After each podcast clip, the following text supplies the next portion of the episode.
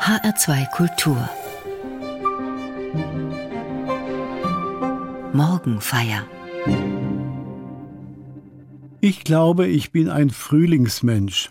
Seit es früher hell wird, gehe ich am Morgen zuallererst zum Fenster in meinem Schlafzimmer, das nach Südosten zeigt. Wie sieht der Himmel heute aus? Hat er sich mit einer Wolkendecke zugezogen oder lässt er auf einen Sonnentag hoffen?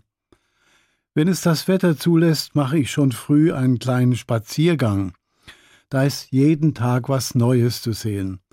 Nach den Gänseblümchen, die auch der Winter nicht vertreiben konnte, kommen jetzt auch die Krokusse, die Duftveilchen, die Leberblümchen und viele andere Blüten zum Vorschein. Wenn ich Zeit habe, führt mein Weg in den nahegelegenen Wald. Der Boden, der sich monatelang in eine dunkelbraune Decke kleidete, wird plötzlich von grünen Farbtupfern durchbrochen. Mehr und mehr tritt das abgestorbene Laub in den Hintergrund und überlässt dem zart sprießenden Leben den Vortritt. Gierig saugen meine Augen die Farben und meine Lunge die würzige Luft ein. Ich spüre, wie mich gute Laune erfüllt. Woher nimmt die Natur diese geheimnisvolle Kraft? Hat die Sonne sie aufgeweckt? Oder ist da eine innere Uhr, die allem Lebendigen innewohnt? Wie auch immer, es ist für mich ein Wunder, über das ich nur staunen kann. Irgendwie bin ich verändert, wenn ich nach meinem Rundgang wieder zurückkomme. Der Frühling berührt mein ganzes Wesen, mein Körper, der nach dem ermüdenden Winter neue Kraft tankt, meine Seele, die aufatmet und sich an der Sonne freut. Nicht zuletzt belebt der Frühling auch meine Beziehung zu Gott. Ich kann mir die erwachende Schöpfung nicht anders erklären, als dass hier eine göttliche Kraft am Werk ist. Ich staune und bin dankbar. Ich finde, Antonio Vivaldi hat in seinen vier Jahreszeiten für den Frühling eine besonders schöne Musik komponiert. Hören Sie den ersten Satz davon.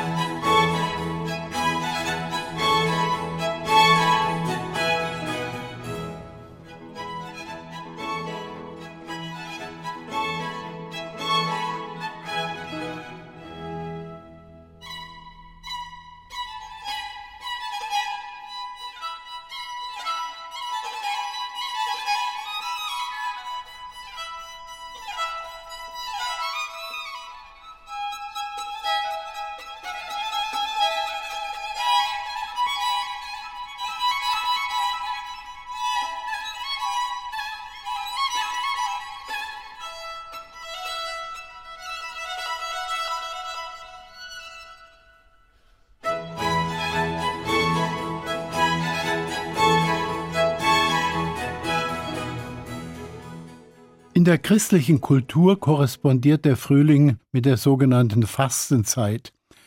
Für mich ist sie keine triste Bußzeit. Sie will mich ja im Grunde zu mehr Leben einladen.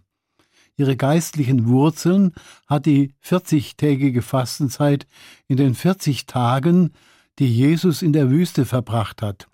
So erzählen es die Evangelien in der Bibel.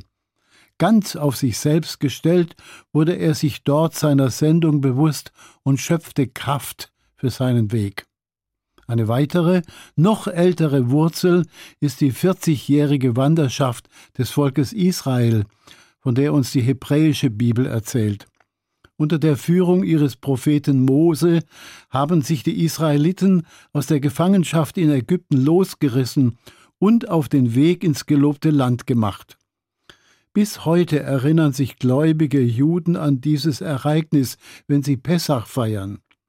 Nicht ohne Grund fällt dieses Fest in die Frühlingszeit, denn Aufbruch ist das bestimmende Thema des Pessach.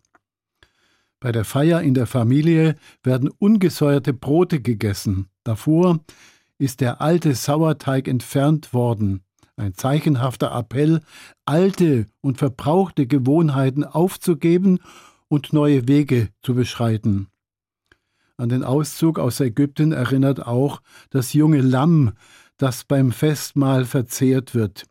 Damals hatten die Israeliten die Türpfosten ihrer Häuser mit dem Blut der Tiere bestrichen, damit Gott, so wörtlich, an den Häusern unserer Väter vorüberging und ihr Leben schonte.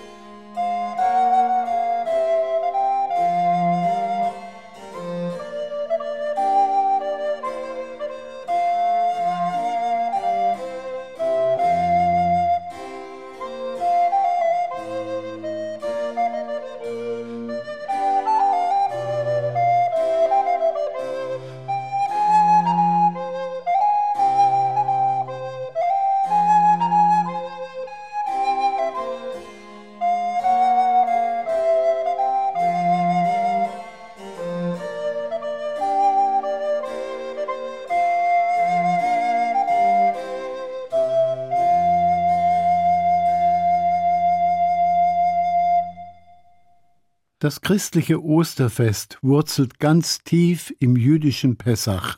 In beiden Festen geht es um Abschied und Neuanfang, um Gefangenschaft und Befreiung, um Tod und Auferstehung. Die jungen Christengemeinden haben dem Pessach eine neue Bedeutung gegeben. Für sie tritt jetzt Jesus und seine Geschichte in den Vordergrund.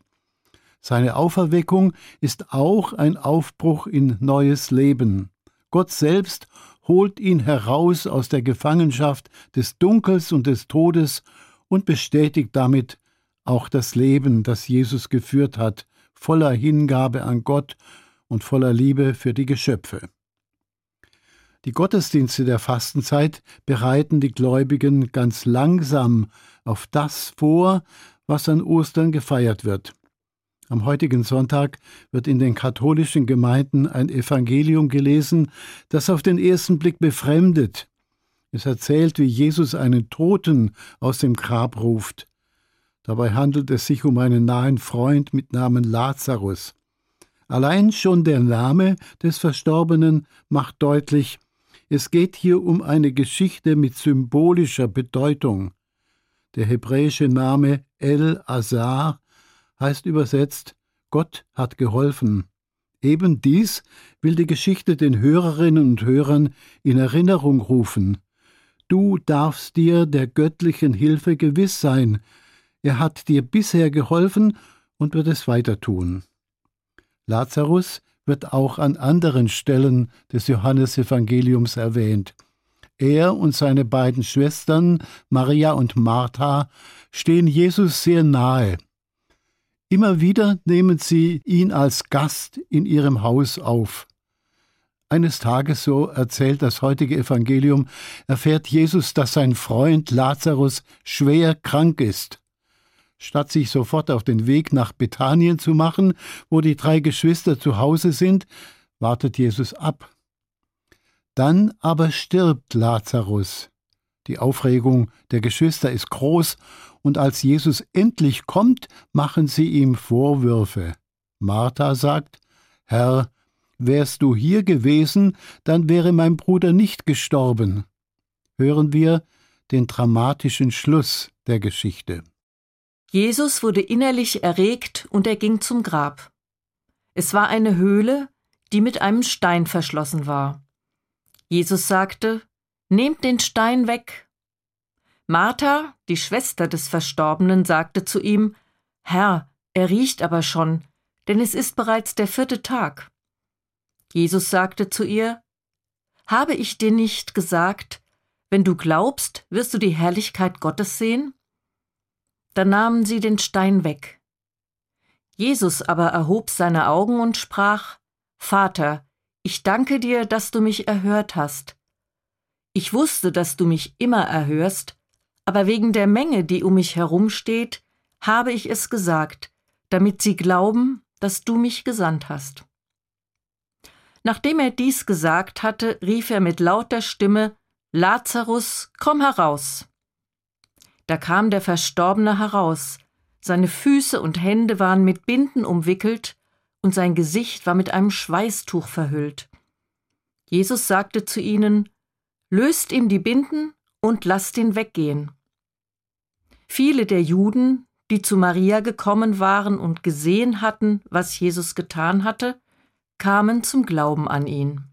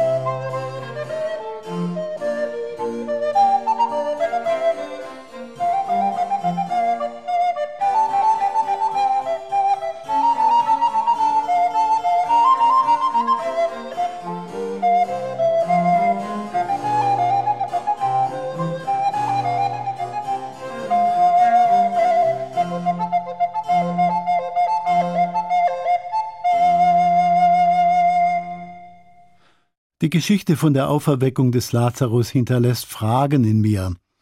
Dass Jesus Kranke berührt und durch machtvolle Worte geheilt hat, das kann ich gut nachvollziehen. Heilung geschieht ja auch heute durch die Nähe guter Menschen, durch die Stärkung unseres Selbstvertrauens und unserer seelischen Widerstandskräfte. Zweifellos hatte Jesus allein durch sein kraftvolles Auftreten, durch seinen ungebrochenen Glauben und seine Menschlichkeit eine große, heilsame Ausstrahlung. Aber dass ein Toter nach drei Tagen aus dem Grab gerufen wird, das erscheint mir doch sehr unwahrscheinlich. Da finde ich den Hinweis des Evangelisten Johannes hilfreich, der nicht von Wundern spricht, sondern von Zeichen. Es geht um viel mehr als um ein sichtbares und nachprüfbares Geschehen. Wer in den Dingen und Ereignissen Zeichen sieht, sieht tiefer und kann zum Glauben finden. So wie die Zeichen des Frühlings viele Menschen auch heute zum Glauben an Gott motivieren. Genau besehen zielt die ganze Geschichte, die Johannes erzählt, auf den Schlusssatz. Viele kamen zum Glauben an ihn. Mit Glauben ist hier allerdings kein tatenloses Abnicken religiöser Wahrheiten gemeint. Glaube ist ein Tu-Wort. Ganz nebenbei steht in der Geschichte, was Jesus von den Glaubenden erwartet. Nehmt den Stein weg, sagt er, bevor er Lazarus aus dem Grab ruft, und danach löst ihm die Binden. Nehmt den Stein weg, löst die Binden. Deutlicher kann ein Auftrag nicht sein. Er geht nicht nur an die Menschen von damals, er geht auch an uns heute. Ich denke, nicht nur jene Steine sind gemeint, mit denen Mauern gebaut oder Gräber verschlossen werden, und nicht jene Binden, mit denen Wunden bedeckt und Tote verhüllt werden. Unter den Steinen, die Jesus meint, verstehe ich zum Beispiel manche zwischenmenschlichen Barrieren und Blockaden. Mir persönlich werden sie bewusst, wenn ich ehrlich und selbstkritisch meine Beziehungen meditiere. Unter den Binden versteckt sich manches Urteil, das ich im Ärger abgebe und mit dem ich mich und andere fessele. Glauben bedeutet also, diese Steine und Binden ehrlich in Blick zu nehmen. Wenn ich mich von den Steinen und den Binden in meinem Leben löse, dann kann auch bei mir eine Befreiung zu neuem Leben geschehen.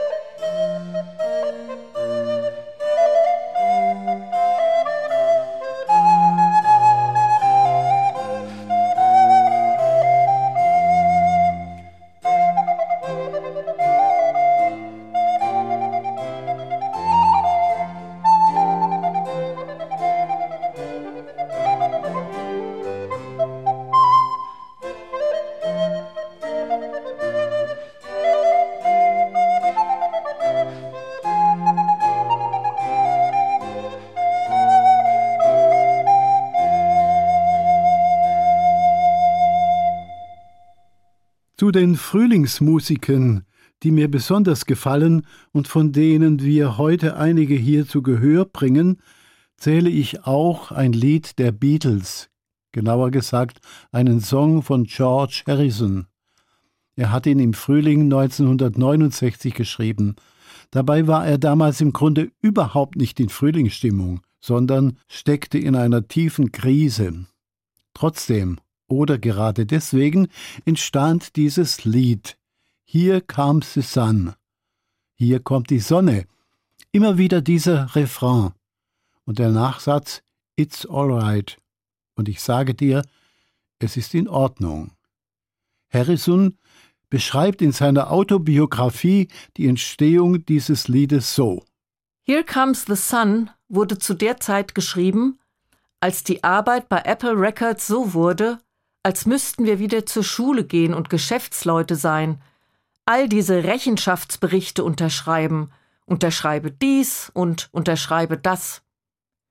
Irgendwie scheint es, als ob der Winter in England niemals endet. Wenn der Frühling kommt, hast du das wirklich verdient. Eines Tages beschloss ich, meine Arbeit einfach zu schwänzen, und ich ging zu Erics Haus. Die Befreiung war wunderbar, und ich ging mit einer von Erics akustischen Gitarren durch den Garten und schrieb Here Comes the Sun.